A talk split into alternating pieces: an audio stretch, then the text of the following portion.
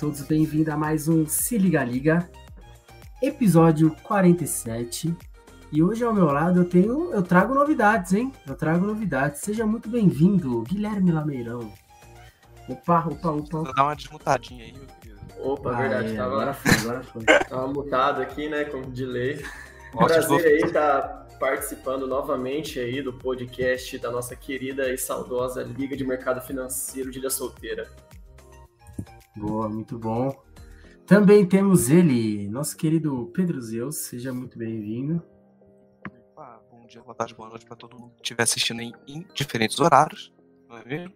É, participei uma vez só do podcast e infelizmente a faculdade ficou aí no, no- caminho, né, com muito trabalho, mas graças a Deus, final de semestre, tudo passado, agora é só meter bala aqui pro pessoal. Boa, nossa, nem me fale, mano. Semestre, graças a Deus, indo embora. Amém. E hoje, hoje como convidado, vamos receber ele, Pedro Foster, que é consultor financeiro. Seja muito bem-vindo, Pedrão. Muito boa noite, pessoal. Muito obrigado. Agradeço primeiramente aí pelo, pelo convite de vocês. Espero que o nosso bate-papo seja muito produtivo aí, tanto para nós todos, para quem está ouvindo. Show de bola, com certeza será, hein? Mas ó, antes da gente começar nosso bate-papo, como sempre, tenho que passar alguns recadinhos para todos. E começando com ela, né? Nossa querida patrocinadora, galera da Rapidão. Já vou até soltar o cupomzinho aqui, ó. Cupom de 15%. Então, ó, tá valendo já. Para você que quer comer alguma coisa, para você que precisa de alguma coisa da farmácia, precisa de produto de limpeza, alguma coisa de pet shop, tabacaria, então não perca essa possibilidade, essa alternativa. Entra lá, só jogar o celular aqui na tela. Se liga, se, liga 15 o cupom, então não deixe de aproveitar. E lembrando que esse cupom é válido só para hoje, porque aos finais de semana é cupom de 5%. Então, hoje de 15% e aos finais de semana de 5%. Bora aproveitar, porque os caras, ó, mano, chegou no meu ouvido que se usar a rodo, eles vão aumentar o número e aí é sucesso. É sucesso. Jantinha Beleza? garantida. Não, é, aí tem que se dure, velho. Vou até botar de 15%, então não deixe de aproveitar, galera. Outra coisa da Rapidão que eu ia falar é que eles estão precisando de entregadores, então para você aí que tá a fim de fazer uma graninha extra na facu, que a gente tanto fala aí na graninha extra para investir, para fazer aquelas co- coisas que você quer e você não consegue hoje.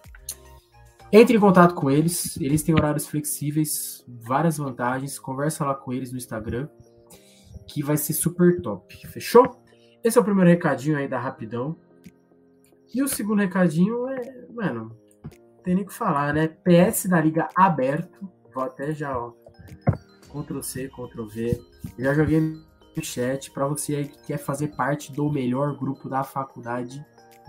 Só clicar no link, tem algumas etapas aí para seguir. É, é top, venha fazer parte dessa família. E o terceiro, e não menos importante recado, vou até mudar o banner aqui, ó. Se inscreva no nosso canal, dá o joinha aí que ajuda pra caramba. Compartilha aí se você gostou de alguma coisa, comenta, estamos sempre abertos a sugestões. E é isso, né? 4 minutos e 10 já quase falando. Bora começar nosso bate-papo. Beleza? Ó, já vou começar aqui mandando uma pro Pedrão. Gostaria que ele se apresentasse, né? Quem é o Pedro Foster? Se você puder falar um pouquinho aí da sua trajetória pra galera, Pedrão, fica à vontade. Boa, boa, com certeza.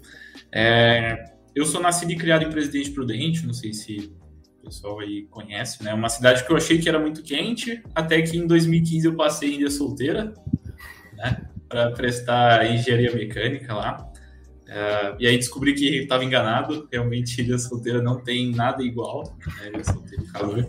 Você chega 8 horas da manhã na faculdade já transpirando, já solzão. É brabo. né? Mas eu sou formado, formei em engenharia mecânica. Eu entrei, sou da, da turma 15.1 de engenharia mecânica. Ah, me formei no meio de 2020. Foi acho que a primeira turma que formou pandemia. Foi a primeira online que teve ali aquela colação de grau né, mais ajustada ali por causa da, da pandemia e tal. Me formei em 2020, né? Trabalhei uh, nessa época quando eu me formei já estava trabalhando, já estava estagiando em engenharia mecânica, né? Lá na, na, na Grande São Paulo. Uh, depois, mais ou menos um ano que eu fiquei trabalhando lá, no final de 2020 mesmo, eu já recebi um convite aí para participar, para entrar no mercado financeiro, né? E acabei entrando aí, estou atuando como consultor financeiro há mais ou menos um ano e meio, mais ou menos nesse período, né? Falando um pouquinho de números aí, já conversei com muitas pessoas, né, nessa parte de planejamento financeiro, fazendo hoje mais de 80, mais de 80 planejamentos aí personalizados, né? Falando dessa parte, hoje já tem mais de 6 milhões de reais em patrimônio sob gestão ali, né? Ajudando o pessoal a investir, tirando bastante gente que tem o dinheirinho na poupança ali, né? Alguma previdência de banco não muito legal, então faz mais ou menos um ano e meio que estamos nessa aí ajudando o pessoal. Boa. É, mano, já vou emendar a segunda pergunta. Acho que meus queridos amigos aí de, de bancada, de sei lá o que eu posso falar aqui, né? Não estamos em uma bancada, também tem perguntas, mas já vou emendar uma na lata aqui. Mano, como é que você foi parar nesse ramo, né? Porque, pô, engenharia, você fez engenharia mecânica, imagino que você. Imagino, lógico, que você não se via trabalhando no, no ramo de finanças. Como é que não. você foi parar nisso, velho? Uma oportunidade, sei lá, uma coisa que veio depois. Se puder contar um pouquinho. Ah, acho que até para entender um pouquinho, assim, para até entender que na verdade talvez a reviravolta foi até um pouquinho maior do que só sair da engenharia mecânica, né? Só sair dessa parte para ir para o mercado financeiro. Ah, acho que talvez muitas pessoas vão, vão até se o pessoal aí está finalizando a faculdade, talvez até vai, vai se familiarizar com algumas coisas que eu estou falando. Né? Mas assim, uh, lá em 2019, quando eu terminei as matérias né, da faculdade, mais ou menos ali no meio de 2019 foi quando eu terminei, é, eu, eu fui bolsista na né, FAPESP por três anos dentro da faculdade. Então, eu tinha uma oportunidade única de ter uma bolsa para fazer um intercâmbio no Canadá, lá no meio de 2019. Né? E aí, pô, tudo certinho lá e tal, mandamos, entrei no processo, né, que tem todo um processo burocrático, né, para você ser aceito e tudo mais nisso. Cara, no fim das contas, não deu certo eu tinha, eu já tinha, a minha bolsa foi autorizada, o meu projeto foi autorizado, eu ia ficar mais ou menos uns três meses lá no Canadá, já estava tudo certo, já tinha o aceite, né, da faculdade lá e tudo mais, só que não ia dar tempo porque eu estava muito próximo do prazo mínimo que eles exigiam lá antes de você formar, você tem que ter um prazo mínimo, né, de formação, de, de expectativa de formação e tudo mais, ou seja, basicamente não ia dar tempo de tirar o visto, é, eu tinha todos os documentos, mas assim, eu tinha coisa assim de uma semana para tirar o visto e já tá no Canadá. Então, pô, não deu certo. Nesse meio tempo, quando eu tava esperando tudo isso, eu fui embora de ilha, eu me mudei, eu vendi tudo, entreguei lá uh, o quarto que eu morava no apartamento com um amigo meu e tudo mais. E, pô, fiquei, voltei para, né, cheguei, fiquei, voltei para casa dos meus pais e não tinha mais nada que fazer. É, não estava procurando estágio na época, né, porque eu estava esperando tudo isso, né? Pô, fiquei nessa, meu, o que, que eu vou fazer? O que, que eu vou fazer? Resumindo, eu voltei para a ilha, né? Voltei a morar na ilha no mesmo ano ainda, poucas, poucas semanas depois, e entrei no mestrado. É, fiz, comecei a fazer mestrado em engenharia mecânica lá. É, já tinha passado a parte de inscrição lá da, do, do mestrado, então entrei como aluno especial. Então estava fazendo umas três matérias como aluno especial em Ilha Solteira. Tá? E aí, nesse meio tempo, né, não estava gostando tanto assim dessa parte acadêmica, né? Eu achei que eu ia acabar seguindo isso. Talvez se eu tivesse ido para o Canadá, acho que talvez nessa época eu ainda estaria fazendo algum mestrado, algum doutorado, enfim. E pô, fiquei nessa, né? Pô, e agora não tô, não tô curtindo mais, quero mudar, quero ter uma mudança e resolvi procurar estágio. Então, pô, fiquei seis meses procurando estágio, não passava em lugar nenhum, não dava certo, né? Quem, só quem passou sabe o que, que é fazer aquele monte de prova, de teste vocacional lá, teste de lógica, de português. Cada empresa é um site diferente, é uma coisa assim de louco, né? Fora a ansiedade que isso te gera e tudo mais, cara, eu não passava, né? Falei, pô, e agora? Ter que ficar aqui, né? Eu tenho que continuar e tal. Uh, no fim das contas, por um problema burocrático, eu tive que cancelar o mestrado. Não podia mais assistir aula do mestrado por uma. Eu ainda era é, atrelado à FAPESP, né? A FAPESP mandou solicitando que eu não, não frequentasse as aulas do mestrado. Ou seja, eu já estava num, num, ambiente que eu não estava conseguindo passar no, em nenhum estágio e não podia mais fazer o mestrado. Aí eu falei, pô, e agora? Né, o que, que, eu vou fazer? Então, eu continuei ainda fazendo uh, entrevista e tudo mais, ia fazer uns bate-volta para São Paulo, né, Campinas e tudo mais para fazer entrevista. E no fim das contas, no final, bem no final do ano, na virada do ano, na verdade, ali, comecinho de janeiro de 2020, é, eu passei em três lugares ao mesmo tempo, né? Não estava passando em nenhum, passei em três ao mesmo tempo. E eu tive três propostas, né? Uma para continuar em Ilha, né? Trabalhar na, em Três Lagoas, ali na, na planta da, da, Eldorado, ali. Era uma empresa que, está junto lá, não é Eldorado em si, era uma empresa que prestava um serviço lá, mas tinha uma planta dentro da, da Eldorado lá. Então eu recebi essa proposta para continuar em Ilha. Eu recebi uma que era muito boa financeiramente falando, acho que vocês já até devem ter ouvido falar da Jacto, tem bastante gente de Ilha que vai para lá. E era bem pertinho aqui da minha cidade, né, coisa assim de uma hora. E assim, era uma proposta financeira muito, muito boa, assim, valor bem alto para o que um estagiário ganha, né? E eu recebi uma terceira proposta, tá, numa cidade chamada Imbuguaçu. Não sei se vocês já ouviram falar, ela é na zona sul ali de São Paulo. Se vocês não ouviram falar, não queiram, tá? É uma cidade muito ruim. Não, não queiram ir para lá, não queiram conhecer. Desculpa se tem alguém de Imbuguaçu vindo, mas é verdade, é uma cidade muito ruim. Então eu tive essas três propostas, né? Pô, continuar em ilha, né? Na época eu namoro, ainda, a mesma pessoa e tudo mais, e, pô, era uma facilidade, a outra eu ficar perto dos meus pais, e a outra eu ficar muito longe de tudo e era o menor salário.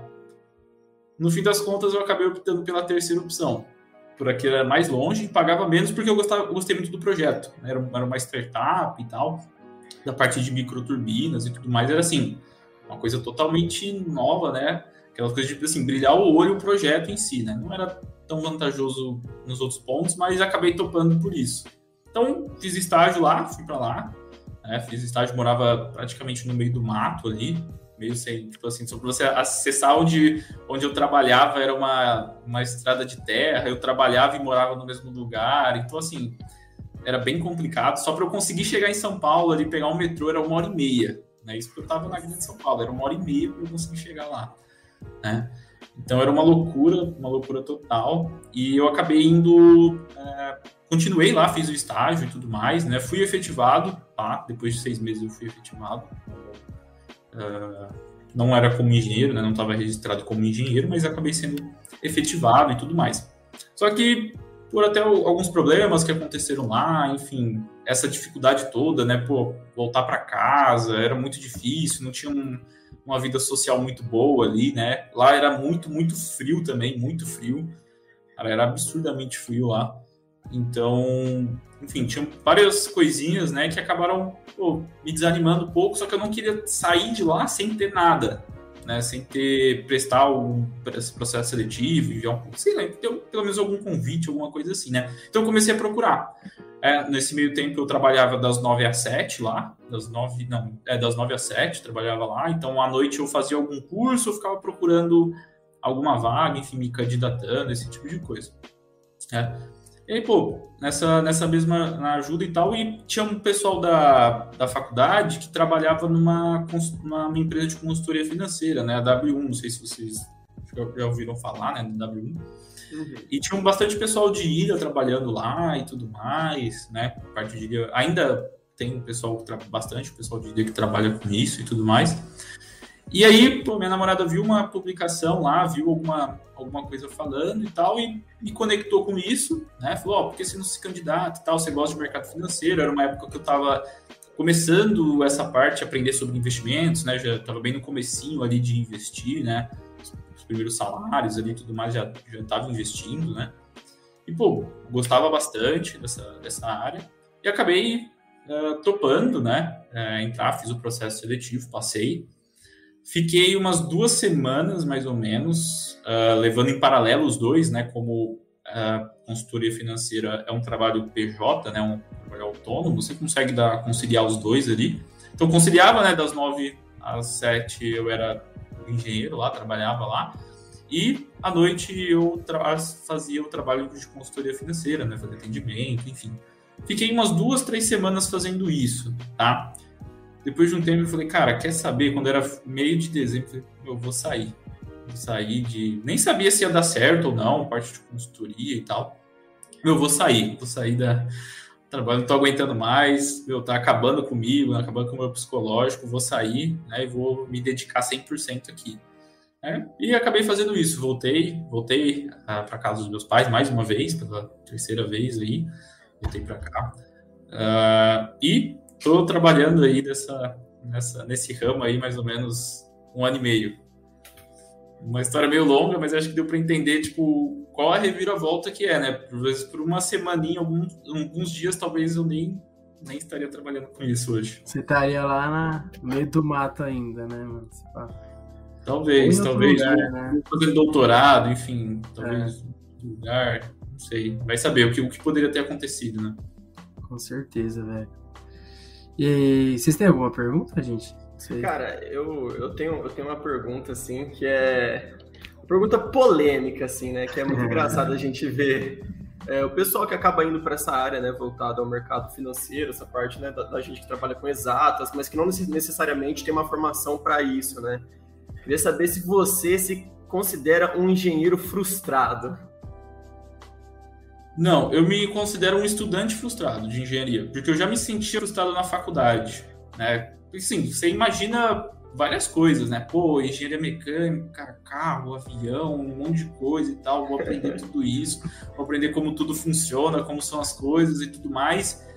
Meu, não é assim, né? A gente estuda muito na faculdade para, tipo, passar nas matérias muitas vezes, né? A gente acaba não aprendendo de fato, né? E eu, eu percebi muito isso quando eu comecei a trabalhar, porque assim, apesar de eu, por exemplo, ser estagiário nessa, nessa empresa, tipo assim, não eu não tinha alguém que era é, responsável pela minha área, era uma startup, a gente era, tipo, 15 pessoas, sabe? Então, é, eu era o responsável por lá e, cara, eu tinha que dar meus pulos, eu não tinha, tipo, pra quem, ô, oh, me ajuda aqui, eu tenho uma, preciso disso, pô, você sabe como é que faz isso? Não, a gente tava, tipo, descobrindo isso lá, lendo artigo, entrando em contato com professores que já trabalhavam com isso, então, assim, era uma coisa, assim, bem, cara, bem na prática mesmo, engenharia crua ali, né, então, assim, não me arrependo de ter feito a faculdade, em si, cara, foi muito legal, foi anos maravilhosos, dia solteiro, acho que só quem só quem viveu na cidade de Ilha sabe, pô, tanto que é bom, com a galera unida, né, um ambiente legal e tudo mais, enfim. Conheci pessoas que, pô, talvez vou levar pro resto da vida e tudo mais, então é, não me arrependo por esse lado, mas nessa parte de engenharia mecânica acho que eu vou manter só como um hobby, talvez, alguma coisinha assim. Mas hoje é só, só o mercado financeiro. É, que é, é, muito, é muito interessante, né? Tipo, eu, como eu já faço parte da liga um pouquinho mais tempo que os meninos, né? Então eu já vi bastante, bastante gente entrando, bastante gente saindo, né? E é mais ou menos, cara, o perfil de pessoas assim que vem buscar o grupo, né? É muito, é muito parecido, né? Dá para traçar ali várias, vários aspectos de semelhança entre, entre eles, né? E um deles é basicamente isso. São, são poucos assim que, que realmente fala que quer terminar o curso e quer trabalhar com aquilo e está na liga para de fato aprender a, a, a, só poupar o seu dinheiro, né? Formas de investir e passar isso para as pessoas, né? Mas a maioria ali é, são todos, vamos dizer aí, engenheiros ou físicos, que no meu caso, frustrados, né? Que encontrou uma outra vocação dentro da faculdade, né? Que, é, que é, é muito legal. A gente, quando eu entrei, né? é, eu achava que eu queria ser, me formar em física e continuar trabalhando, dando, dando aulas, fazendo mestrado, doutorado, o que quer que seja. E aí, quando eu conheci a Liga, né, na verdade, eu conheci primeiro o mercado financeiro, depois eu conheci a Liga, né? Eu já, já estudava sobre o mercado financeiro antes de entrar na Liga, né? E, e aí parece que abre um, não sei, é uma outra porta que se abre que você nunca imaginava, né? E é um mundo, assim, muito fascinante, né? porque é, um, é, uma coisa assim que, querendo ou não, apesar de hoje estar sendo muito comentado, ainda assim é muito novo tudo isso, né? É muito novo. Se nós formos pegar aí a, a, a porcentagem da população brasileira que investe, é, é, é, baixíssima, né? Na casa de 1, 2% da população, né? Então, é um, é um ramo né, que, que é, é muito falado também que a, a a programador também é uma, é uma das funções, assim, um dos trabalhos do futuro, né? Assim como eu considero como gestor financeiro também, né? principalmente para países emergentes como o nosso, como o Brasil. Eu, eu classifico como sendo uma profissão do futuro também. Porque quando o brasileiro, né, daqui, sabe-se lá quantos anos isso vai demorar, né, começar a adquirir essa cultura de poupar, do poupar e do investir, né, ele, o pessoal vai, vai querer ter uma base para aquilo, né, vai querer buscar alguém para auxiliar, né. Então eu, eu, a minha visão, né, que eu tenho sobre isso é que a, essa profissão consultor financeiro é uma profissão do futuro para países emergentes, né? E é, e é muito é, é, muito interessante porque você, né, eu, como eu vejo, né, você é, gerenciar toda a, toda a vida financeira de uma outra pessoa, né? E poder ajudar, né? Principalmente o fato de você poder ajudar e essa pessoa se sentir grata por você ter ajudado ela é um sentimento de satisfação que talvez é, em uma outra profissão você não, não conseguiria, sabe? Esse, ter esse tipo de, de sentimento, né? Então, mas é, é, é, é muito interessante tudo isso, né? Mas estamos conversando mais um pouquinho sobre a profissão, né? A carreira de consultor financeiro. Sim, é, eu concordo totalmente com você. Acho que apesar de hoje ainda a gente está crescendo nessa nessa área, né? A, a, o déficit de educação financeira do brasileiro é muito grande ainda, né? Pouquíssimas pessoas sabem uh, na verdade, assim, nem, nem falo nem na parte de investimentos, né? Investir, saber o que é uma ação, o que é um fundo imobiliário.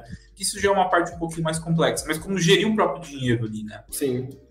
Pô, às vezes a pessoa não sabe nem, por exemplo, qual que é o peso dela ter uma dívida, né? De um, ter um financiamento, né? Fazer um financiamento em 360 vezes ali, pô, vou pagar aqui o valor da parcela e tá, tá tudo certo, né? Então, realmente tem. Se a gente pegar o nosso país ali, hoje mais de 70% da população está endividada e só 3% investe. Então, olha a discrepância que a gente tem, né?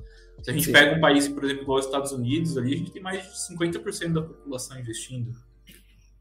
Sim, né? Então tem esse, tem esse gap ali, né? Tem muito, tem muito chão ainda para a gente trabalhar, né? Chão.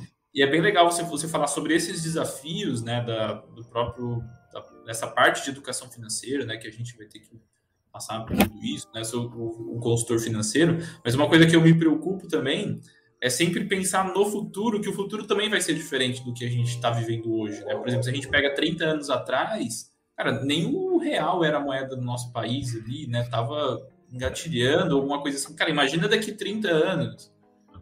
Pô, como é que vai estar? Tá? Será que a gente vai ter o real? Será que vai ser criptomoedas? Será que vai ser alguma outra coisa? Enfim. É, então, para o próprio consultor também é uma forma, ele tem, é vai ser um desafio também, né? A gente vê que, por exemplo, esse lado de cripto né, já é um lado muito mais sofisticado, já é, um, já é um tema muito mais complexo do que, por exemplo, só falar sobre investimentos, que já é difícil, né? Dependendo se você entra em de, de, derivativos, opções, mas já fica um negócio complexo Pô, imagina você ir para alguma coisa que já é criptomoeda, blockchain, explicar como é que é e tal. Isso é um papel do consultor, né? Explicar e conseguir fazer isso de uma maneira fácil, de uma maneira acessível para todo mundo, né? Democratizar esse ensino, né? Que as pessoas possam saber utilizar essas tecnologias que vão surgir aí também. Sim, com certeza. Até aproveitando aí, eu já vou entrar, já acho que já vamos entrar nesse assunto, né? É, antes, só comentar o que o Lamira falou, mano, eu sou uma das pessoas que tô nessa, tá ligado? De que, mano, você entra achando que a faculdade. Exatamente. Você entra achando que a faculdade é um negócio, velho. E é o bem o que o Foster falou. Você. Mano, você estuda pra passar na matéria e pronto, tá ligado? Exato. E é isso, mano. Visto isso, mano, a quantidade de engenheiros que estão indo para a área de finanças, que estão indo para a área de vendas, é difícil você ver um engenheiro trabalhando como engenheiro ou engenheiros na área de engenheiro. Então, acho que tá muita gente com esse sentimento aí, né? É, mas o que mostra também a força que é uma engenharia, né, velho? O campo que ela tem, com certeza. a quantidade de, de opções que você pode ter. É um bagulho bem da hora. Eu não sei se você quer fazer alguma pergunta, Pedrão, sobre o Pedro aí, alguma coisa antes da gente entrar no. Cara, no tema eu, exatamente. Eu fiquei bem interessado nessa, nessa, nessa, nessa parte que ele falou aí do. do é, de, ele ter que ser um, um, ter que ter um CNPJ, é isso? para poder, pra poder ser um consultor? E aí você consegue fazer os dois trabalhos ao mesmo tempo? Como, como é que é esse negócio aí? Legal, boa. Ótima, ótima pergunta. Que pra mim, uma eu, eu, nem sabia que você podia tipo, ter um emprego é, fixo, tá ligado? E ter um CNPJzinho assim pra dar aquele, aquele gás, assim, na, na, nas finanças. Fazer uma renda é, extra, né? Ter uma coisinha assim. Como é Legal. que é isso? Como é que é. foi? O que, que você fez? Tá. É que assim, falando de uma maneira geral, se você quer atuar no mercado financeiro, pensando tanto talvez consultor financeiro, até mesmo assessor de investimentos, né, que são aí profissões diferentes, né, abordam tópicos diferentes, né, um não, é, um acaba complementando o outro ali, né, mas normalmente são é, profissões que são de autônomos, ou seja, você acaba sendo um prestador de serviço, né, no caso, por exemplo, hoje eu estou na, na Futuro, né, consultoria financeira, então eu presto serviço para Futuro. Né, então, eu tenho um CNPJ ali, não sou registrado, não sou CLT, não tenho 13 terceiro, não tenho férias, é, plano de saúde, não tenho nada. É basicamente eu e eu mesmo. Sou é basicamente empreender, né? Porque, por exemplo, se eu pego hoje, tanto do meu trabalho, hoje eu tenho uma pessoa que cuida do, do meu Instagram, né? Então, porra, eu tenho esse, tenho esse gasto, hoje eu tenho que controlar um pouquinho mais a questão da minha imagem, né? De aparecer um pouquinho mais lá, né? Então, acaba sendo de fato empreender, né? Trabalhar com vendas, prospecção, enfim, toda essa, toda essa parte. Tá? Mas assim, dentro da, da parte de consultoria financeira, né, falando do ambiente que eu vivo, é muito comum as pessoas às vezes terem um segundo emprego. Tá? Ou seja, a pessoa tem um emprego principal ali que ela é SLT, né, e ela quer fazer essa transição de carreira, né, de para ah, quero trabalhar com o mercado financeiro, quero fazer isso. Então, ela consegue entrar como a gente chama de um parcial ali, né? Então ela acaba, por exemplo, utilizando períodos da noite, eventuais final de semana ali e tudo mais, para desempenhar o trabalho de consultor financeiro.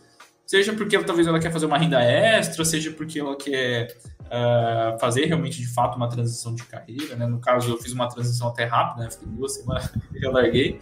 É, o meu gestor até falou, cara, não faz isso, não faz isso, fica no seu trabalho mais um pouco, né? enquanto até você se firmar e tudo mais. Eu falei, não, não aguento mais, preciso, preciso focar aqui.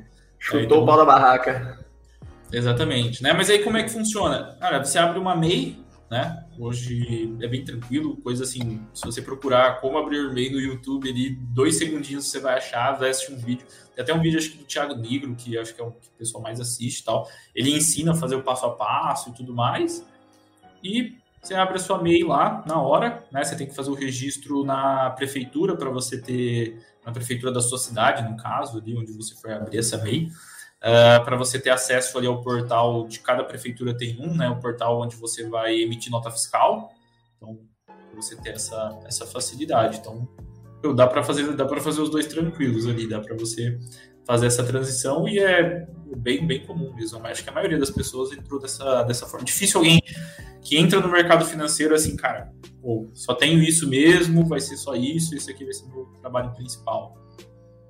É, porque é difícil as pessoas entrarem nisso, né? Até, por exemplo, entrando um pouco no, no ponto da, da faculdade, né? A faculdade, ela te ensina a você trabalhar para alguém.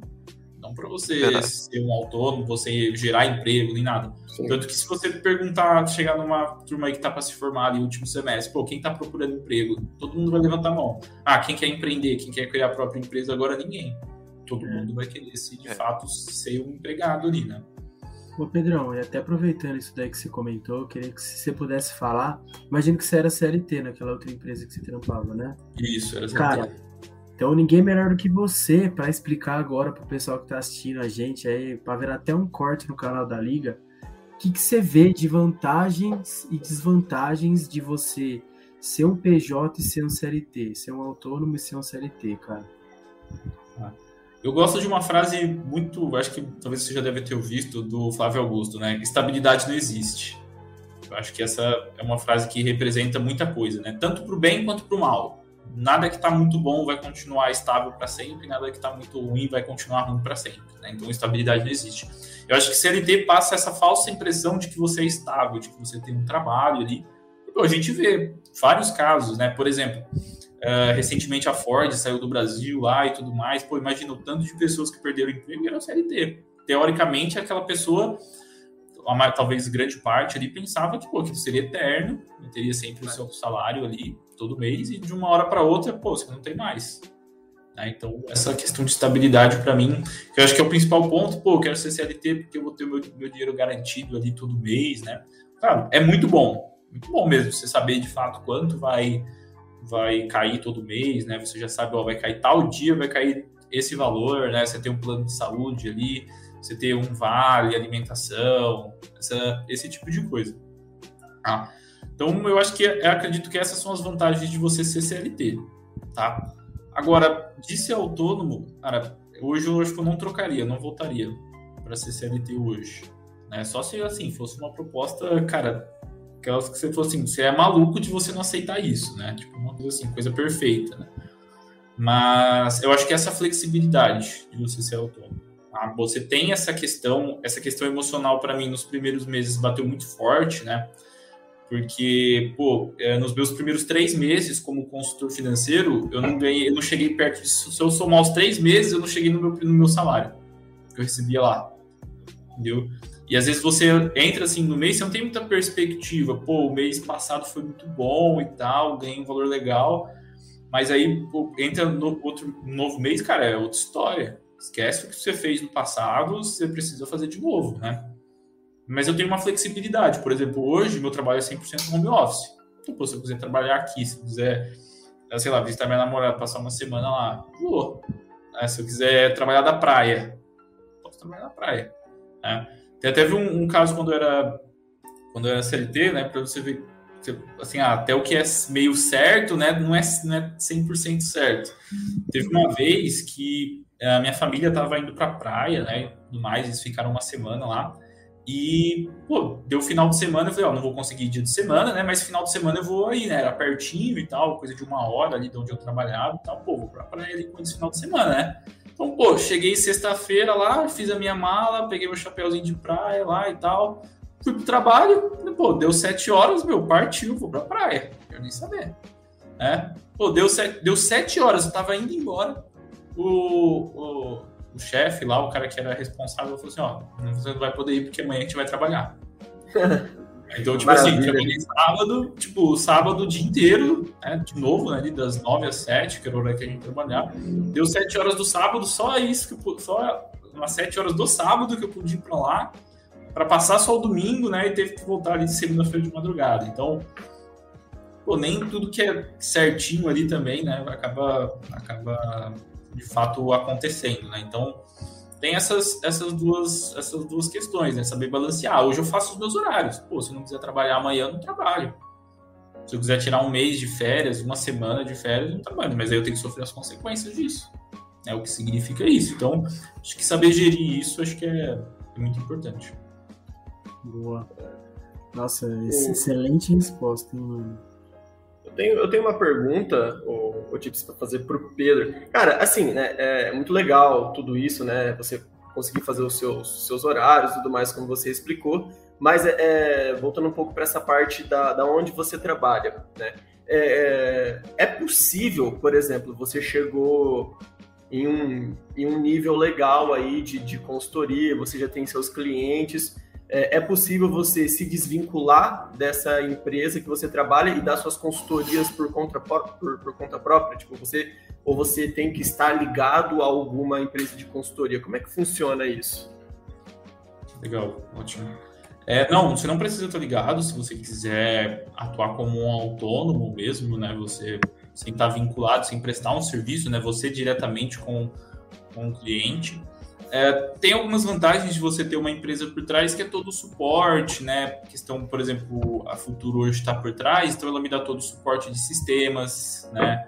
De é, treinamentos também, muitos treinamentos de venda, treinamentos é, teóricos de própria consultoria mesmo, como apresentar uma consultoria, né? Porque, por exemplo, quando eu entrei, eu não sabia nada. Uhum. Basicamente, assim, muitas das coisas que eu sei hoje, eu aprendi tudo realmente nesse processo, né? Então, você ter uma empresa por trás te facilita muito. Por exemplo, você tem um sistemas onde você pode colocar a questão de clientes e tudo mais. Se eu, fosse fazer tudo isso sozinho, não conseguiria chegar nesse nível de sofisticação, né? Não ter esse suporte todo.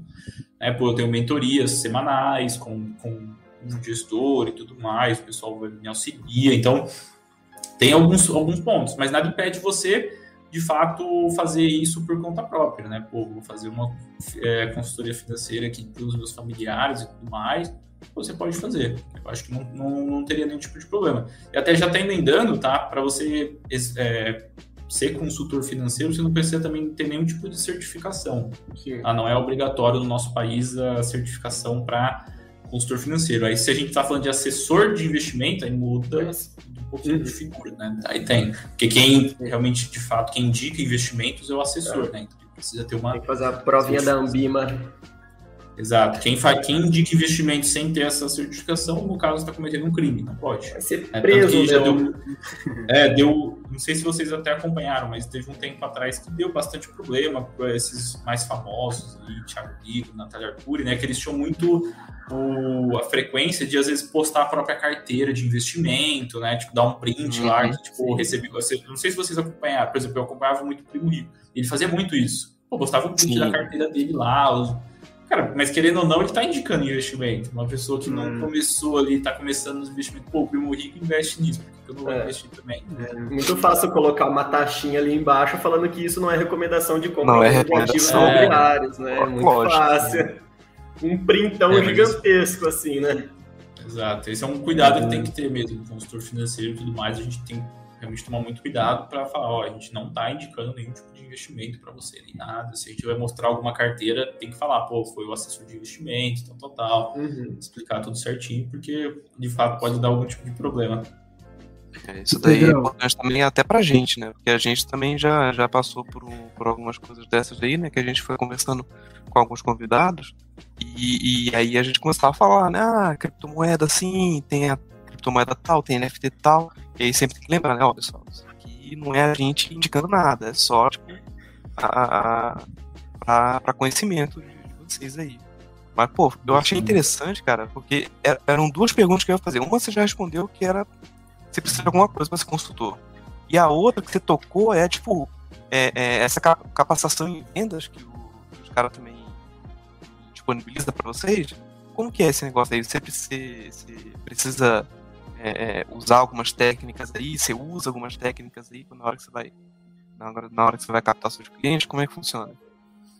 Legal. Ô, é, ô Pedrão, só antes de você responder, se você puder explicar o que de fato faz um consultor financeiro, só para nós alinhar as ideias, seria extremamente valioso para a gente, por favor. Legal, ótimo. Ó, vou explicar então primeiro o que, que é o consultor financeiro da maneira mais simples que eu assim achei já ouvi o pessoal até falando tem um amigo meu que fala que falou dessa forma foi cara isso aí talvez é a forma mais simples de qualquer pessoa consegue entender tá? mas o consultor financeiro é exatamente igual ao Waze o aplicativo de GPS por quê porque no Waze você coloca onde você está e você coloca onde você quer chegar né? o que, que o Waze vai fazer ele vai calcular o caminho mais rápido para você chegar no seu destino que você quer Consultor financeiro é exatamente a mesma coisa, só que com finanças. Então, basicamente, o consultor financeiro ele trata de realização de objetivo financeiro. Seja se você quer viajar mais, seja se você quer comprar uma casa, comprar um carro, seja se você quer investir para sua independência financeira, para sua aposentadoria, seja que você quer se planejar e organizar melhor, cara, qualquer coisa, qualquer, qualquer tipo de decisão financeira, o consultor vai estar lá. E da forma que a gente faz isso, não é nada, por exemplo, receitinha de bolo, tá? É 100% personalizado. Então, por exemplo, hoje eu tenho mais ou menos ali, batendo, acho que 60 clientes ativos, tá? Cada um tem um planejamento diferente, porque cada um tem a sua realidade, né? Uns ganham muito, outros ainda estão no começo da, da carreira, e ele tem objetivos diferentes também. Né? Tem gente que pô, quer comprar casa, tem gente que não quer nem saber de comprar casa, tem gente que só quer investir, quer poupar 50% do que ganha ali e investir, entendeu? Então, a gente realmente trabalha justamente para realizar o objetivo da pessoa, tá? Acho que, não sei se ficou muito claro, mas acho que essa é a maneira mais simples possível de explicar o que o consultor financeiro faz. Não, ficou bom demais, pô. Essas, essas analogias aí ajudam pra caramba, ficou muito bom. Boa. E aqui, tá, só para exemplificar, também tem uma, um ponto legal também, até acrescentando o que a gente falou no futuro, a Futuro tem muitas parcerias, tá? Dando até, por exemplo, exemplo, parceria de investimento. Hoje, eu acabo fazendo essa mais essa parceria não pela empresa, mas, mas pelo assessor. Então a gente tem parceria com o assessor de investimento porque é ele que vai montar a carteira, né? Já está incluso do, no meu trabalho o trabalho também de um assessor de investimento. Então, por exemplo, hoje a gente tem parceria com a XP, assessor. Então, por exemplo, cara, o cara tem a, a, a possibilidade ali, às vezes até uma pessoa que tem uma carteira pequena, né? Carteira pequena que eu digo, normalmente por um assessor pegar a sua carteira e fazer os, e, e, gerenciar tudo, você tem que ter no mínimo 300 mil reais. Então, aqui dentro, a gente consegue, às vezes, trazer para a pessoa que é menor, que às vezes tem 5, tem 10 mil reais para investir, ele também tem acesso a um assessor de investimento. Entendeu? Então, a gente também consegue é, trazer para uma situação para essa pessoa talvez, pô, talvez demorar vários anos ali para ela conseguir chegar no patamar para ter um assessor ali para estar tá cuidando, enfim, para estar tá gerenciando essa carteira. Tá?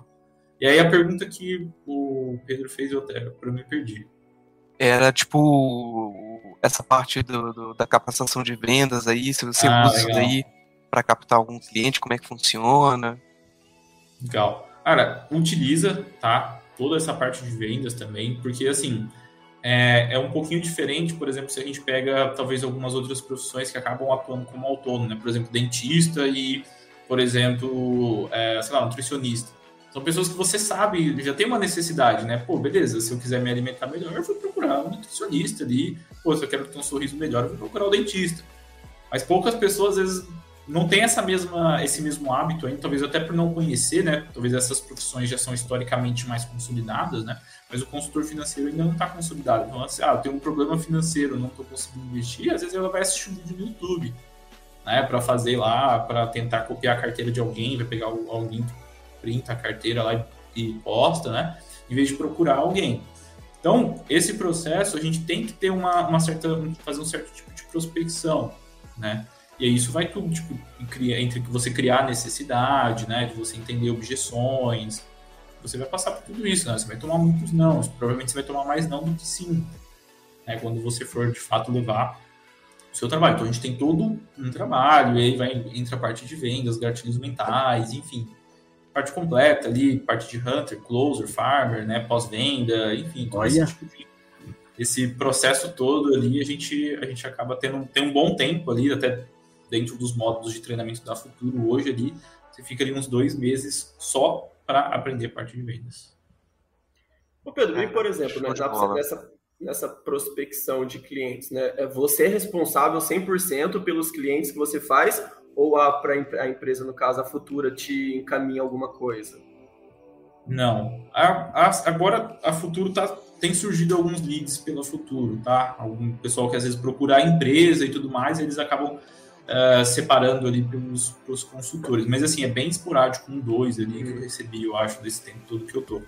Mas a gente, é, prospecção é sua, é ativa ali mesmo, é a sua carteira, você montar a sua própria carteira de clientes, né? Essa, tipo, ah, vou me passar os clientes aqui para eu atender e tal, não. Você que prospecta os seus é, próprios clientes. Por isso que, por exemplo, uma coisa que eu invisto bastante é a parte do Instagram. Né? Ter alguém para cuidar e tudo mais, gerenciar ali. Porque, querendo ou não, isso gera uma, um certo tipo de autoridade, eu consigo falar com mais pessoas ao mesmo tempo, né? Pô, às vezes eu vou fazer uma reunião, eu fico, sei lá, uma hora para conseguir falar com uma pessoa. Às vezes eu posto um story, pô, 200 pessoas veem no story. Então tem um alcance Sim. maior ali. Sim, eu, eu, creio, eu creio que no começo, assim, né, quando você começou, basicamente seus clientes eram familiares ou pessoas próximas, creio eu, né? E hoje em dia, assim, você já conseguiu já diversificar bastante. Hoje a maioria dos seus clientes são pessoas assim que você não conhecia antes, né? Que você conseguiu captar de fato esses clientes. Sim, hoje acho que 90, 95% não são amigos ou familiares, né? Tem alguns que até me tornei amigo durante o processo mesmo, né? Às vezes você vai, uhum. sai, encontra, né, e tudo mais. Mas é a maioria hoje não é. E é, é mais legal que, assim, não só não é a maioria que eu conheço, como eles também são de localidades diferentes. Então, por exemplo, tem cliente que às vezes mora na região sul, tem cliente do Nordeste, tem cliente da, do Centro-Oeste, tem cliente de São Paulo, sabe? Cliente talvez eu nunca nem vou ver pessoalmente, mas hoje são meus clientes também. Ah, bacana, que é muito interessante, né, também a gente pensar sobre, sobre isso, né, que você está é, há um, um, ano, né, que você falou quase dois anos, né? É um ano e meio, é, mais ou menos, ali. É um ano e meio trabalhando com isso, você já conseguiu, em um ano e meio, né, já conseguiu diversificar bem a sua gama de, de clientes, né, é, já conseguiu desvincular um pouco, assim, do, daquele nosso círculozinho de pessoas conhecidas, né, querendo ou não, um ano e meio, se a gente analisar, é, é pouco tempo, né. É pouco tempo. É, é pouco Sim. tempo, então é realmente é bem, é, é bem bacana. É. Porque, assim, se você pensar até, por exemplo, uma coisa que eu penso muito, Hoje eu atendo, a maioria dos meus clientes são médicos, né? Então, por exemplo, a gente pensa, eu vejo muito, pô, os caras cara estudam seis anos, né, para se formar. Depois ele vai fazer uma residência que ele vai ficar mais três. Tem outros que vão fazer uma outra residência depois disso. E nesse tempo ali, por exemplo, que eles estão fazendo residência, são pessoas que, tipo assim, não ganham muito, não. Ganha ali 3, 4 mil reais ali, tudo bem, é um salário até alto, se a gente pegar a média do, do nosso país, mas não para o médico, né? É, então, pô, sim. o cara fica se matando ali seis anos, né? Para estudar, para depois ele vai ganhar os seus 30, 40 mil da vida lá. Mas, pô, o cara estudou 12 anos para isso. 12 hum. anos. Tenho certeza que se qualquer pessoa se dedicar 12 anos para sua carreira, para, enfim, desenvolver esse tipo de atividade, vai ganhar o mesmo tanto. Ter o mesmo Exato. afinco e tudo mais, pô, vai, vai conseguir chegar lá também. Então eu acho que eu vejo muito por esse, por, por esse ponto, né? Sei que ainda estou muito no começo, mas pô, tem muito, muita coisa ainda, muita coisa que eu aprendo, até sobre finanças, né? Busco, faço, assino muito casa de research também, né? A Nord, Suno e tudo mais. Então, assim, eu vivo e respiro é, parte de investimento, podcast, pô, toda vez que vou na academia lá, boto podcast e tal, vou lá, fico ouvindo enquanto eu treino. Então, é, ainda tem muita coisa ainda para aprender, realmente para agregar. Muito, assim, Pedro que fez ali os primeiros atendimentos, pô, acho que nem se compara com o Pedro de hoje. O Pedro de hoje dá uma surra nele. E tomara que o Pedro daqui de um ano e meio dê uma surra em mim. Então, a gente tem muito, muitos pontos ainda a, a melhorar. Essa parte de vendas também, prospecção, acho que é uma coisa cara, que é sempre bom você estar tá se reciclando também, fazendo isso. Eu acho muito, muito interessante. Pena que não é um assunto que a gente vê em faculdade, né? Até um pouquinho de. Até falando de finanças, né? Finanças pessoais a gente acaba não, também não vendo em faculdade, mas acho que seriam tópicos interessantes, né? Parte de desenvolvimento pessoal, gestão e organização de tempo, né? Liderança também é um tópico muito, muito importante, principalmente dependendo da área que você vai seguir. Infelizmente, a gente acaba não tendo esses essas, esses tópicos aí durante a faculdade. Basicamente, que a gente tem é aquela aulinha de empreendedorismo mais para lá do que para cá. o famoso 3D de salmão, né? Mais ou menos, né? é duro. Mas, Pedrão, uma coisa que eu, eu acho que é até bom a gente falar é que a gente está falando muito sobre investimento, né, velho? Mas o trabalho de um consultor, ele é um trabalho que vai muito além disso, né? Se você puder até falar um pouco porque, claro, tem a, uhum. a, é uma das, das, das vertentes, eu diria, né? Mas talvez seja uma, uma das menores vertentes, porque, é como você disse, né? Pô, qual a situação dos brasileiros hoje? 3% investe? Então, acredito que, pô, a maioria dos seus clientes talvez nem investiam antes, ou talvez não consigam investir agora. Se puder falar um pouquinho. Cara, eu acho que é essa parte de investimento é uma parte muito importante, talvez até a maior, assim, se a gente considerar um caso padrão ali de uma pessoa que ah, ela não está endividada, ela consegue poupar e tudo mais, naturalmente ela vai começar a investir, né? Então, esse, se pegar ali um, esse processo padrão, mas a gente que não é a maioria também, né? No nosso país não, não é esse o caso geral. Tá? Mas assim, vai ser o tópico que talvez a gente mais vai conversar, que é sobre investimentos. Só que tem algumas pessoas que realmente a gente não vai conseguir falar sobre investimentos logo de cara né? Porque às vezes é uma pessoa que tem, às vezes, tem uma dívida, então a gente pô, tem que trabalhar para qual é a melhor forma dessa pessoa conseguir quitar essa dívida. Pô, será que não dá para trocar essa dívida, fazer uma portabilidade desse financiamento, talvez pegar uma taxa menor para essa pessoa pagar uma, uma parcela menor, para dar um fôlego a mais ali. Ou às vezes a gente acaba pegando até, por casos de pessoas que gastam mais do que ganham, né? Não é nem uma pessoa que está endividada, é uma pessoa que não não está conseguindo ali gerenciar. E nem é porque é uma pessoa desleixada, nem nada mas é porque, assim, ela sempre viveu naquele limite. Né? Pô, eu ganho tanto, gasto tanto, eu ganho tanto, gasto tanto. Só que aí vem aquela ondinha, né? Aquele, aquele imprevisto. Pô, saiu um pouquinho ali esse mês. A hora que eu ver isso vira uma bola de neve, uma bola de neve, uma bola de neve, e a pessoa, pô, não consegue sair, porque muitas vezes isso vai ter, pô, vou ter que descer meu padrão de vida, não dá para mais para eu fazer essas coisas. Cara, isso é muito difícil. A gente tá falando sobre uma parte mais emocional, né? Uma parte mais psicológica ali da, do, do pessoa. Então, assim, às vezes é um tópico um pouquinho mais sensível, né? Mas, de fato, investimento é uma parte, mas não é a mais importante, até porque o investimento ele não é chegada de lugar nenhum, ele é só um caminho. O investimento vai te... Se você está investindo, você tem algum outro objetivo. Que seja uma independência financeira, que seja você viajar, que seja qualquer coisa. Quem vai te levar para isso é o investimento. Cara, eu achei interessante essa parte aí que você tocou também, Pedrão, sobre é, é, é, o o emocional da pessoa, né? Porque muita gente é, é, chega assim, sei lá, tá lá, né? Olhando no Instagram, pá, pá, pá, pá, pum. Opa, uma brusinha. 120 reais. Pay. Compra. Ah, não sei o que. Compra, compra, compra. Aí, como tá tudo no crédito, né? Chega lá no finalzinho, vê que, putz, passa um pouquinho. É, vocês têm alguma, alguma coisa assim, tipo, de, de, de é, treinar esse, esse interpessoal com o cliente? Ou é, algum, ou é algumas que você adquire com o tempo? É, trabalhar um pouco é, é, é, a empatia, né? Se colocar no lugar da pessoa, ver, tipo, o que, que realmente está afligindo ela, que ela tá caindo nesse buraco, como que ela, como que ela vai sair. É, como é que é isso daí? Tipo, vocês recebem um, um, um, uma diretriz ou é mais da experiência de cada um? Ah, aqui, acho que vem muito de caso para caso, né? Muito, é muito particular, né? Pra uma situação, né? Por exemplo, essa que você falou realmente acontece, né? Às vezes a pessoa vai comprando, vai parcelando um monte de coisa, né? Aquele monte de parcelinha pequenininha, hora que vai ver, pô, tem uma parcela ali que, pô, é 50% do salário da pessoa tem em parcelas ali no cartão de crédito, né? Te dá essa, essa falsa sensação. Mas aí, por exemplo, quando a gente pega um caso desse, a gente tem que trabalhar algumas coisas ali, né? Pô, gente tem que trabalhar uma questão de, ó, primeiro de tudo, você tem, você precisa, vai precisar anotar os seus gastos, vai precisar saber até onde você pode ir, né? Você seguiu alguma metodologia de organização, ah, eu vou gastar 50% com aquilo que é essencial, 30% com aquilo que é variável e vou investir pelo menos 20%, né? Ou seja, se eu utilizar alguma, alguma uma coisa assim, né? Mas isso a gente tem que trabalhar de fato o emocional com cada pessoa. Tá? Porque, por exemplo, isso, isso que você falou acontece muito, né? Mas, por exemplo, outro caso que acontece muito é aquela questão do eu mereço, do iFood. Pô, tô num dia muito ruim, vou pedir uma comida. Pum, repete. Ah, tô num dia muito bom, meu dia foi muito bom. Pô, eu mereço mais, né? Nossa, Vai lá e pede inclusive, direto, inclusive sou culpado aí também, usei o rapidão algumas vezes aí, né? E, pô, passa que, aquela tarde toda estudando, né? Aí você fala, putz, mereço um lanche. Ah, né? Obviamente, cara, né? Eu, final de semestre, e... falar pra você que eu dou lucro pras, pras lanchonetes, hein? Não é por nada, não. é complicado. Então, então, assim, tem justamente esses pontos, né? Pô, é uma questão mais emocional ali.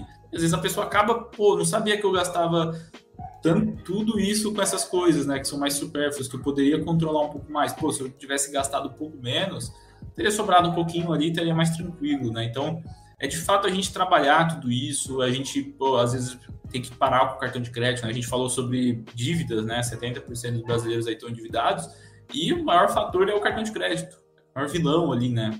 Sempre digo, ou ele é seu maior amigo ou é seu maior inimigo, cartão de crédito. Então, para quem sabe utilizar, pô, uma ferramenta fenomenal, parte de mídias e tudo mais, que também acaba entrando aí na parte de consultoria financeira, né? Mas é, essa parte do, do, cartão de crédito, às vezes esse descontrole e tudo mais, às vezes a pessoa tem dois, três cartões de crédito, ou não, não usa três, usa só um, usa só uma conta, usa só uma forma de pagamento, né? ou para pagar tudo no Pix, ou paga tudo no cartão, para você ter um controle maior ali, para você conseguir gerenciar um pouquinho melhor e tudo mais. E criar esse hábito também, né, de você estar tá uh, entender as suas finanças. Eu sempre digo, pô, não adianta você pensar quanto você quer ter lá na frente, quanto você quer ganhar, quanto você quer ter de dinheiro, se você não consegue nem saber para onde seu dinheiro está indo hoje. Então a gente tem que trabalhar bem essa, essa base aí, né, que é essa parte, questão de educação financeira aí, para realmente a gente não, não pegar, não entrar no caso, por exemplo, de investir, é uma pessoa que não está tão preparada financeiramente falando, é, emocionalmente falando e tudo mais, para lidar com essa parte de investimento. Porque a pessoa vai ver, pô, meu investimento ali, comprei ações ali, caiu tudo. Pô, era melhor ter comprado as coisas aqui e tudo mais, né? Ter feito as minhas compras que eu teria esse dinheiro. Então, é uma coisa que a gente tem que trabalhar bem para depois falar sobre isso, para depois a pessoa conseguir entender como é que funciona a dinâmica de investimento e tudo mais. É tipo, é educar, né? Tem que ir lá do começo, porque se você ir direto, sei lá, vou investir, a pessoa não vai entender o a fundo aquilo, né? Entender de fato que você tem que ter uma educação, por que, que você está investindo. E aí, futuramente, é o que você falou, pô, caiu tudo aqui. Era melhor ter comprado uma blusinha do Instagram de 120 pau, velho. Por que, que eu fiz isso daí, né? É complicado. Exato. E, Pedrão, até aproveitando, né, sei lá, pra galera que quer ir para esse ramo de finanças, cara, o que, que, que, eu preciso para ser um consultor financeiro? Seja de soft skills, seja de característica, certificação, você já comentou que não precisa de nada, mas, por exemplo, claro que eu acho que varia de empresa para empresa, não sei, né? Mas o que, que eu preciso ter, cara? Por exemplo, para futuro. O que, que, é, que, que é preciso ter para futuro? É, o que você precisa ter para futuro te contratar como consultor financeiro, sei lá? Tá. Eu vejo, assim, três pontos que, assim, não que eles sejam necessários e eles vão te é, minar nesse, nesse campo, tá? Mas são três coisas que eu acho que é pô, fundamental. É, talvez até dois eu nem tinha, tá? Mas, por exemplo, um ponto que é muito importante, não só quando a gente fala de mercado financeiro, para qualquer coisa que você for fazer na sua vida. As pessoas menosprezam isso e eu só percebi isso depois que eu comecei a trabalhar uh, com consultoria financeira. Cara, networking. Networking é uma coisa assim, uma ferramenta muito boa para você ter, independente do que você for fazer, que área você for seguir. Cara, uh, cultive o seu networking de fato, né? Porque, cara, isso vai fazer muita diferença. A gente sabe que às vezes muitos cargos aí, pô, é mais indicação e tudo mais. E quando a gente fala, por exemplo, de consultoria financeira, pô, você vai ter que estar em contato com as pessoas, vai ter que levar o seu trabalho, né? Igual, igual a gente até comentou, pô, as primeiras pessoas vão ser seus familiares, seus amigos. Então, pô, quanto maior for o seu networking ali, acaba esse processo acaba sendo mais, mais tranquilo, né? Um ponto, outro ponto, esse network, meu network não era muito forte, tá? Mas essa parte de comunicação, você tem que ser uma pessoa comunicativa. Pô, às vezes você vai ficar, fazer três, quatro reuniões por dia ali, você vai, com, vai, você vai conversar com as pessoas, né? Você vai precisar escutar, né? Mas é uma escutativa também, né? Você não é só você responder, pô, beleza, entendi. Não, você tem que, de fato, se interessar pela pessoa. Então, você ter essa, essa parte de, de comunicação. E eu acho que o último, que talvez era o único que eu acho que eu teria 100%, que eu tenho 100% quando eu ainda tenho, né? É a parte de ser resiliente. Tá? Principalmente quando a gente fala sobre parte de autônomo e tudo mais. Cara, é, são altos e baixos. Então não adianta você achar que pô, você vai entrar, pô, vai ficar tudo. Pode, pode ser que aconteça, né? Você pô, entre, pô, tá tudo mil maravilhas aqui, pô, mas você vai ter momentos de baixa, vai ter momentos que você vai estar desanimado, vai ter momentos que você vai fazer reunião que você não queria estar ali, pô, você vai ter um problema, alguma coisa, cara, você vai ter que ser resiliente. Às vezes você vai fazer 50 reuniões para conseguir ter o seu primeiro sim, que seja. Né? Então, eu acho que esses, esses pontos aqui acho que são interessantes. É que se você tiver os três, cara, a chance de você ter sucesso não só no mercado financeiro aí, mas de uma maneira geral é muito, muito grande. Sim. Olha, e uma, uma dúvida assim, né? É, como que funciona essa questão, por exemplo, né, que você fala nós, né, que como, como sendo é, autônomos, como que funciona uma consultoria para uma pessoa que tem uma renda variável no mês, que ela não sabe se ela vai ganhar 20 mil ou 2 mil reais, e para uma pessoa que tem ali o salário certinho, CLT bonitinho? Como que é feito essa, esse trabalho com esse tipo de pessoa que tem essa renda variável? Cara, esse é um, um, cuidado que a gente tem que ter, né? Acho que muitas, muitas profissões vão ter isso, né? Talvez a gente vê com advogados, médicos, empresários, né? O pessoal vai ter essa, essa volatilidade. Dificilmente acontece de ter essa volatilidade mesmo, tipo, tão grande assim, né? Tipo, ah, pô, um, pode ser que você não receba nada, pode ser que você receba 20. É difícil ter alguma situação nessa tão extrema assim, mas de fato acontece essa, essa volatilidade. Essa pessoa precisa primeiro entender de fato quanto ela custa, né? Qual é o custo de vida dela. Pô, eu quero, vou gastar tudo com isso e eu vou de fato investir mais alguma coisa ali, um extra, então preciso ter tanto. É, até por ela trabalhar com metas e tudo mais, ela saber até onde ela precisa trabalhar, enfim, até porque ela precisa saber se naquele mês pô, ela pode descansar um pouquinho, senão ela vai ter que trabalhar um dia mais ali, vai ter que dar um gás no final de semana, né, para equilibrar tudo. E eu acredito que talvez ter uma reserva de emergência, assim, bem parruda, assim, coisa de 12 meses, a sua renda mensal, alguma coisa assim, que dê uma. consiga dar uma tranquilidade boa ali para realmente saber dosar isso. Saber que, por exemplo, no mês que ela ganha 20 mil, ela não vai poder gastar os 20 mil. Vai poder gastar e investir. Pô, talvez ela vai ter que guardar um pouco, porque talvez mês que vem possa faltar. Então ela tem que ter esse, esse controle também. Ah, Liquidez de investimentos também, isso é uma coisa importante, tá? Só complementando, talvez é, essa pessoa vai investir, mas não pega investimentos que tem uma liquidez muito alta, né? Pô, sei lá, D mais 30, que só 30 dias úteis para a pessoa ter esse acesso, ou investimentos que são muito voláteis, né? Talvez a gente parte para uma carteira mais conservadora, mais focada em renda fixa, né? Agora tá muito fácil investir em renda fixa, né? Mas, ah, agora tá uma maravilha. Tá uma, de... tá uma delícia. É, né? dois dígitos ali, renda fixa, pô, tranquilo, né? Título a curto prazo, nossa, tá uma delicinha. É, é igual o pessoal falava, né, as brincadeiras, né? Pô, minha carteira não batia Selic quando ela tava 2%, não vai bater agora que tá 10%, né? é o que eu falo, queria, queria eu ter uns, uns 2 milhões para deixar em um título lá para 2026, rendendo uns 12% ao ano, ia ser feliz, viu? Tranquilamente. Nossa, e é, é, muito, é, muito, engraçado, porque, por exemplo, esse, esse, essa questão acontece muito comigo. Quando alguém fala, pô, tem uma casa que, pô, quanto vale essa casa? Um milhão e meio. Aí eu falei, se eu pegasse essa casa, eu comprasse em fundo imobiliário, eu teria tanto de renda aqui, tipo, isento de imposto de renda. Pô, poderia pegar um aluguel muito legal aqui e tal. Pô, viver tranquilo. É exatamente como eu penso, cara. Eu, esse negócio de casa aí, pô, deixando uns fundos imobiliários top lá, dando 0,8 ao mês, quase 10% ao ano aí, que você custeia basicamente as suas contas na casa mais top do que você teria. Mas é uma mentalidade é. ainda difícil de se, se alcançar. É bem. É uma coisa não que seja errado também, né? Porque, por exemplo, é, é tem, essa, tem essa questão, né? Tipo assim, ah, comprar o imóvel e tudo mais. Pô, às vezes o imóvel dá uma segurança para a pessoa, né? Aquela questão, uma questão mais emocional, a pessoa ter um canto dela, ter um, um negócio para falar que é dela mesmo, né? Então, às vezes não tem preço que pague isso também, né? Mas eu acho que é, é perfil de cada um. Eu vejo que nós é. que somos mais jovens ali, a gente tem de fato esse, esse perfil. Por exemplo, hoje eu não penso, eu não tenho carro e nem pretendo ter um carro, né? Pelo menos no curto prazo. Talvez por uma necessidade eu precise, né? Mas pô, para mim é muito tranquilo isso, mas eu vejo que uma pessoa que às vezes é mais velha, pô, tem que ter o carro, tem que ter o imóvel, né? Mas é muito de perfil para perfil. É, varia demais. Com certeza. Agora, Pedrão, eu tenho uma dúvida, uma dúvida não, é uma curiosidade. É, você comentou aí do, do, do pessoal né, que, é, que é autônomo, não sei o quê. Esse pessoal tira um salário na hora de fazer a, a, a divisão do, do, do, dinheiro?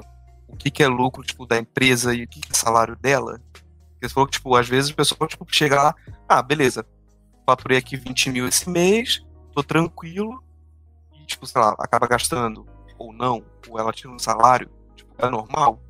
Como é que é esse negócio? É, eu acho que essa aí a teoria seria lindo, né? Se fosse, tipo assim, ah, vou tirar um salário. Só que o que, que, que, é o mais comum? Pô, a pessoa tem a empresa, tem a conta da empresa, tem o cartão da empresa e ela mistura tudo. Então ela paga coisa da empresa com a conta dela, paga a conta dela com a conta da empresa, sabe? Vira aquela aquela salada, não sabe mais o que, é dela, o que, é da empresa. Então, Normalmente, se uma pessoa que não tem um controle financeiro pessoal muito bem feito, a da empresa também não é.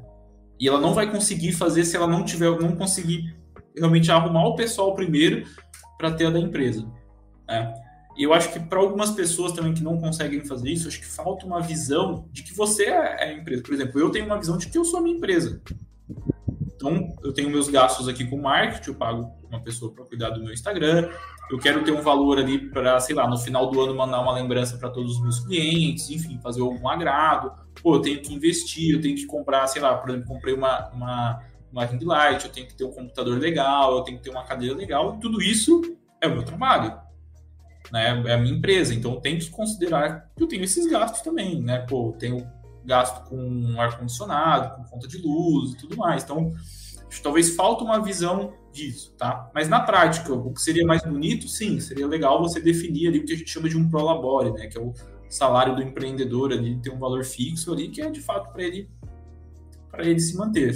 Na medida do possível, se ele não precisar desse salário, ele tem outras formas de, de se sustentar e tudo mais, ele vai reinvestir na empresa dele, essa questão. Mas o mais comum é ser tudo bagunçado. Cara, esse, esse não falta, né? Esse negócio que você comentou aí de misturar as contas da empresa com a pessoal, esse cara é um problema que eu tenho, assim, porque eu tenho uma conta PJ no, no Banco Inter, né? Aí, na hora que vem a DARF, a DARF não tem código de barra para você pagar. Né? Pelo menos a minha que ela não é meio, né? Pelo lucro presumido. Então, na hora que o contador faz a contabilidade mensal lá, né, na DARF, não tem código de barra. É só aqueles monte de coisa lá, imposto, contribuição social, imposto de sobre pessoa jurídica. E aí, o que, que eu tenho que fazer? Eu tenho que pagar o DARF da empresa na minha conta pessoal. Então, vira aquele rolo, assim, eu tenho que tirar o dinheiro da minha conta PJ do Banco Inter, tenho que mandar para minha pessoal, aí eu tenho que ir lá no banco, ou tentar pagar pelo, pelo aplicativo. Às vezes, cara, é, é complicado, é complicado. A gente tenta Sim. manter as coisas organizadas, mas as instituições financeiras não ajudam. Acho que o Brasil não ajuda o empreendedor. né? O governo federal podia colocar um códigozinho de barra na DARF, né? Para pagar um boletim, né? Vamos combinar. É, e depois, quando você começa a ser autônomo, você tem ideia de fato do tanto que imposto pesa, né? O tanto de é que é descontado de fato daquilo que você fatura e tudo mais. É bem, é bem complicado. Fora que essa parte de contabilidade, cara, é muito, é muito complicada, né? Isso, isso já dificulta muito. Né? Tanto pensando no empreendedor como para investir. Cara, se você investe, você já declarou imposto de renda você mesmo, você tentando você vai ver qual que é o que, que você está se metendo ali, né? Pô, você tem que ter os valores das suas ações, o preço médio que você pagou, tudo certinho. Cara, é uma coisa é um de saco. Muito dado, né? Muito você dado. vai puxar o seu o SEI lá, seus dados no SEI, se você tem bastante coisa, cara, não dá. Tipo, é. você tem que ter, tipo assim, um tempo, você tem que. Vai vencer, sei lá, daqui dois meses, tem que começar uns quatro antes, né? Começar a colocar os dados lá. É. Nossa, é, é já pegar os informes de rendimento ali para você facilitar Sim, é, isso, Olha, né? não é fácil não, viu? Falar para você... É, o, o, Brasil não, não ajuda mesmo, eu acho, nessa parte. Tipo, não ajuda o empreendedor, né? Nessa, hum. nessa questão. Eu acho que até, eu até vi esses dias uma, uma, fra, uma, uma charge, na verdade, né? Que até representa muito bem isso, né? Você empreender no Brasil é mais ou menos assim. Pô, você tá jogando basquete ali e tudo mais, de repente muda as regras do jogo, não é mais basquete. É, é futebol e você tá com a bola na mão, então é pênalti. Então, tipo assim, é basicamente você, você, É isso daí que é empreender no nosso país, né? Pô, muda tudo, você não sabe o que acontece, né? Até mesmo para investidor, pô, agora quando a gente achou que ia ter uma paz ali, pelo menos até próximo da eleição ali, surgiu uma coisa sobre os fundos imobiliários uhum. lá, outro, outra coisa que poderia afetar ali, então, pô, não é fácil, de fato, ser empreendedor e nem ser investidor. É duro. Tem, tem aquela, tem, Pode, falar. Pode, ah, eu ia falar que tem aquela outra frase, né, também, né, que investir no Brasil, né, se você conta, deixa com essas partes de contabilidade, ser empreendedor é igual você dirigir um carro, só que ele não tem pneu, não tem step e o, e o volante tá pegando fogo. É basicamente isso. Sim, é bem complicado, mas é realmente é um ponto, assim, para ser, ser considerado realmente empreender, né, você gerar emprego, você contribuir com o crescimento do país é, é complicado, mas, cara, é, é muito prazeroso quando você vê dando certo, quando você pô, vai crescendo, você vai, vai fazendo esse tipo de coisa. Eu acho que pra, só para quem já viveu isso, sabe o quanto quão prazeroso é. A gente vê, pô, paguei tudo isso de imposto esse mês, pô, mas significa que, você gerou muito, que você fez bastante também. Então, acho que sempre tentar olhar o lado positivo disso também. Sim, com certeza. E, Pedrão, para a gente finalizar, né? Eu vou emendar uma pergunta na outra, que eu acho que é importante. É, primeiro que eu queria que você dissesse se existe um plano de carreira dentro da Futuro para o consultor financeiro, né? Como a gente tem é, nas, em outras profissões assim. E, cara, todo mundo pode ter um consultor financeiro? Acho que é também uma pergunta, né? Para a pessoa que está endividada, que está assistindo aqui a gente. Pô, posso ter o auxílio aí do Pedro Foster? Como que funciona? Legal. Cara, plano de carreira tem sim, tá? É, tanto quando eu trabalhei na W1 quanto na Futuro você tem um plano de carreira, tá? É, o mais legal é que esse plano de carreira ele é 100% meritocrático, então não tem aquela questão tipo, ah, eu preciso, para eu ser promovido, eu preciso ser amigo de fulano de tal, não. Pô, tem lá as metinhas, você foi lá, você atingiu, você sobe, você vai realmente galgando ali o seu plano de carreira. Então, de fato, tem um plano de carreira. E eu acho que isso é uma das coisas que acaba até motivando, né, você a trabalhar e tudo mais. Que, por exemplo, para ser até bem sincero, quando eu trabalhava nesse meu primeiro emprego aí como eu era engenheiro mecânico, só que eu era registrado como um assistente de projetos, né? Fazia um trabalho de, de engenheiro ali e ganhava o valor mais ou menos ali de, entre dois salários mínimos. Então, assim, não tinha plano de carreira, não tinha para onde eu subir. Eu já estava fazendo o que eu de fato teria que fazer ali, né? Então a gente vê que, pô, não tem essa. Às vezes você não tem essa, essa, essa possibilidade. E dentro do mercado financeiro, sim, você tem. Não só falo sobre o consultor financeiro, mas normalmente existe um plano de carreira assim, muito bem sólido, muito bem consolidado ali para você ir, ir subindo aí, tá? E já respondendo a próxima pergunta, sim, tá? O planejamento financeiro é de fato para ser democrático, é para ser para qualquer tipo de pessoa, tá? Uh, tanto os valores quanto o trabalho estão personalizados, então não, não são os mesmos valores para todo mundo. É para ser de fato ser acessível, seja uma pessoa que ganha um salário mínimo, seja uma pessoa que ganha, sei lá, cinco dígitos, não importa. É para ser de fato acessível para todo tipo de pessoa, tá? E até uma condição minha, tá? Quando quem normalmente já fez alguma, alguma reunião comigo, logo quando eu falo, né, quando a gente vai fazer reunião, eu falo assim, olha, eu só vou te fazer uma proposta com duas condições, tá? Eu tenho que ver que para mim, ou eu vou conseguir te gerar mais tempo ou mais dinheiro no seu bolso. Se, se o meu trabalho não for te agregar em nenhuma dessas coisas, se eu achar que o valor que você está pagando vai pesar demais e você não vai conseguir ter um retorno maior que isso, cara, nem vou te fazer uma proposta. Para a gente seguir adiante. Então, é para ser de fato para todo mundo. Show de bola. Boa. É isso, galera. Vocês têm mais alguma pergunta? Alguma indagação? Fique à vontade. Cara, eu, só uma, uma, última curiosidade, assim, gostaria de saber de planos para o futuro, assim, Pedro. Você, você pretende fazer, sei lá, é, buscar certificações no mercado financeiro, trabalhar, você, você pretende trabalhar, continuar como consultor, como analista de investimento? O que, que você pretende aí para o futuro? Tá, eu tava com uma ideia de tirar a certificação CFP, não sei se vocês já ouviram falar do CFP, né, que é a certificação uhum. internacional para consultor financeiro, apesar de não ser obrigatório, né, eu sei que você ter uma certificação é um negócio diferente, né, só que eles mudaram a exigência, antes você precisava ter três anos de experiência, que era alguma coisa que uhum. talvez ali ano que vem, alguma coisa assim já, já teria, estaria bem próximo, só que agora eles mudaram para cinco anos. Maravilha. Então já tornou um pouco, jogou um pouquinho mais para frente essa, essa ideia, né? Mas inclusive agora eu estou estudando para tirar minha primeira certificação do mercado financeiro, que eu vou tirar o CPA 20. Agora vai ser a primeira certificação que eu vou que eu vou tirar e tal.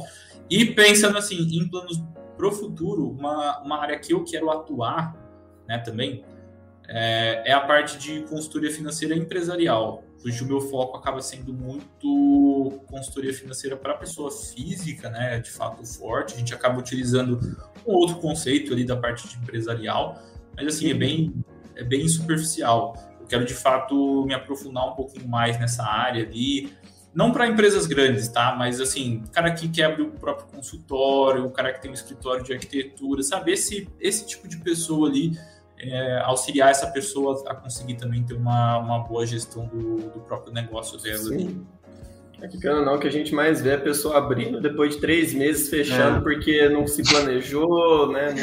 Pior que é mesmo. Exato. Ajuda ela a precificar bem, definir uma boa margem ali e tudo mais, ter um bom controle financeiro, elaborar um DRE ali, um balanço patrimonial, esse tipo de coisa, ter um, um controle financeiro legal ali vai ser de fato acessível, né? Essa pessoa talvez é uma pessoa que não vai contratar, para ela não faz sentido ela contratar uma pessoa CLT para ficar cuidando só das finanças dela, pô.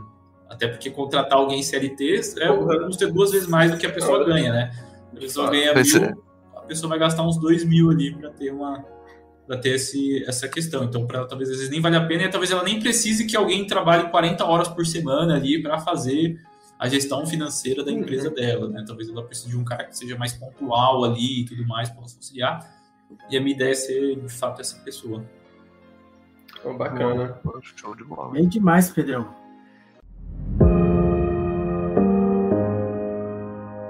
Fechou então, galerinha? Cara, acho que é isso. Só tem uma dúvida, mano. Então, Onde que a gente encontra? Boa. Para quem quiser me seguir aí, ó, arroba Pedro Foster já tá até na tela aí. Uhum. Para quem quiser. Ah, tenho sempre tentado postar conteúdo ali. Tá? Mas apesar de trabalhar com isso, de, enfim, conversar com muitas pessoas, eu sou uma pessoa extremamente tímida, tá? Então tenho uma dificuldade muito grande de aparecer em story, de aparecer em tudo isso. Então, mas é uma coisa que eu tô, tô tentando é, aparecer mais, botar mais a cara lá, mas sempre um outro conteúdinho, alguma coisa eu vou, vou colocando lá. É, eu vi até que hoje você abriu uma caixinha de perguntas. Não sei se foi hoje ou ontem, né? Não sei se abre direto, mas a galera que tiver dúvida. É, aí, uma vez por semana ali a gente acaba abrindo a caixinha de perguntas ali pra galera. Tem gente que às vezes manda pergunta nos comentários ou manda até uma DM, alguma coisa assim. Cara, todo mundo que pergunta lá eu, eu respondo, não tem, tem problema nenhum, não. Sendo por caixinha ou sendo por DM, eu acabo respondendo. Se for alguma coisa mais específica também, a gente bate um papo. Sou uma pessoa assim, bem aberta para de fato auxiliar no que eu puder. Boa. Ó, inclusive, ó, dois minutos atrás, ó, um starzinho de Pedro Foster, a equipe trabalhando nessas horas, hein? Boa. Isso, hein? Viu? demais, é assim. ah, fala dele. Boa. Fala dele. Mas fechou. É... Antes da gente encerrar, galera, só queria lembrar uma coisa é, antes de antes que eu me esqueça. Para quem não sabe, quinta-feira agora a... o Se Liga Liga vai fazer um ano, então teremos um episódio muito especial com pessoas muito especiais. Não vou falar quem vão ser os, os nossos queridos convidados, mas não percam. Vai ser coisa rápida, assim, só pra gente não passar batida essa, esse ano, né? Pô, um ano aí, velho, coisa pra caramba já. Estamos né? no 47 já. Pô, bastante coisa. Então, episódiozinho, não percam. E agradecer ao Pedrão aí que topou bater um papo com a gente, né? Quem sabe a gente não, não bate outro papo futuramente, talvez tratando de algum assunto específico, né? Vi que o Pedrão manja bastante de, de algumas coisas aí bem legais, né? Que pode ajudar bastante o pessoal que tá na facu aí, galera que tá estagiando. Lembrar, né, também que estamos com o processo seletivo aberto, então você quer fazer parte do melhor grupo de ilha solteira da Unesp, não perca essa possibilidade. Já vou até jogar de novo no chat. Se inscreve rapidinho, tenho certeza que vocês vão aprender bastante, evoluir muito aqui. E se inscreve no nosso canal, né, pô? Que isso, velho. Cortezinho, quinta-feira já tem cortezinho com o Pedrão. Já tem o Reels também Boa. essa semana aí com o Pedrão, então se inscreva aí para acompanhar a gente no Instagram é mmf.face, conteúdos aí semanalmente, diariamente, na verdade, né? Pô, que é trabalho, meu filho, como diria Maurício Ramalho. E é isso, gente. Fechou? É isso, pessoal. Uma boa noite aí, agradecer ao Pedrão de novo aí pela participação. E futuramente, né? É isso, sabe... aberto aí o que vocês precisarem de aula precisarem aí, pode contar comigo aí. Uh, agradeço novamente o convite, foi, pô, foi muito legal. Nem parece que faz uma hora e vinte aí que está conversando, quase. Pô, passou foi, rápido, né, mano? Foi, é, passou, passou rápido. Mas foi bem legal. Enfim, espero que possa ter agregado alguma coisa aí para vocês, para quem tava. Enfim, pô, que vocês puderem aí, quiserem encontrar comigo, tô aí.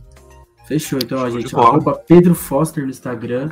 Sigam ele lá, bastante conteúdo legal. Inclusive, hoje eu dei uma Sardinha lá, top, top, conteúdo bacana demais. E é isso, gente. Beijo a todos e.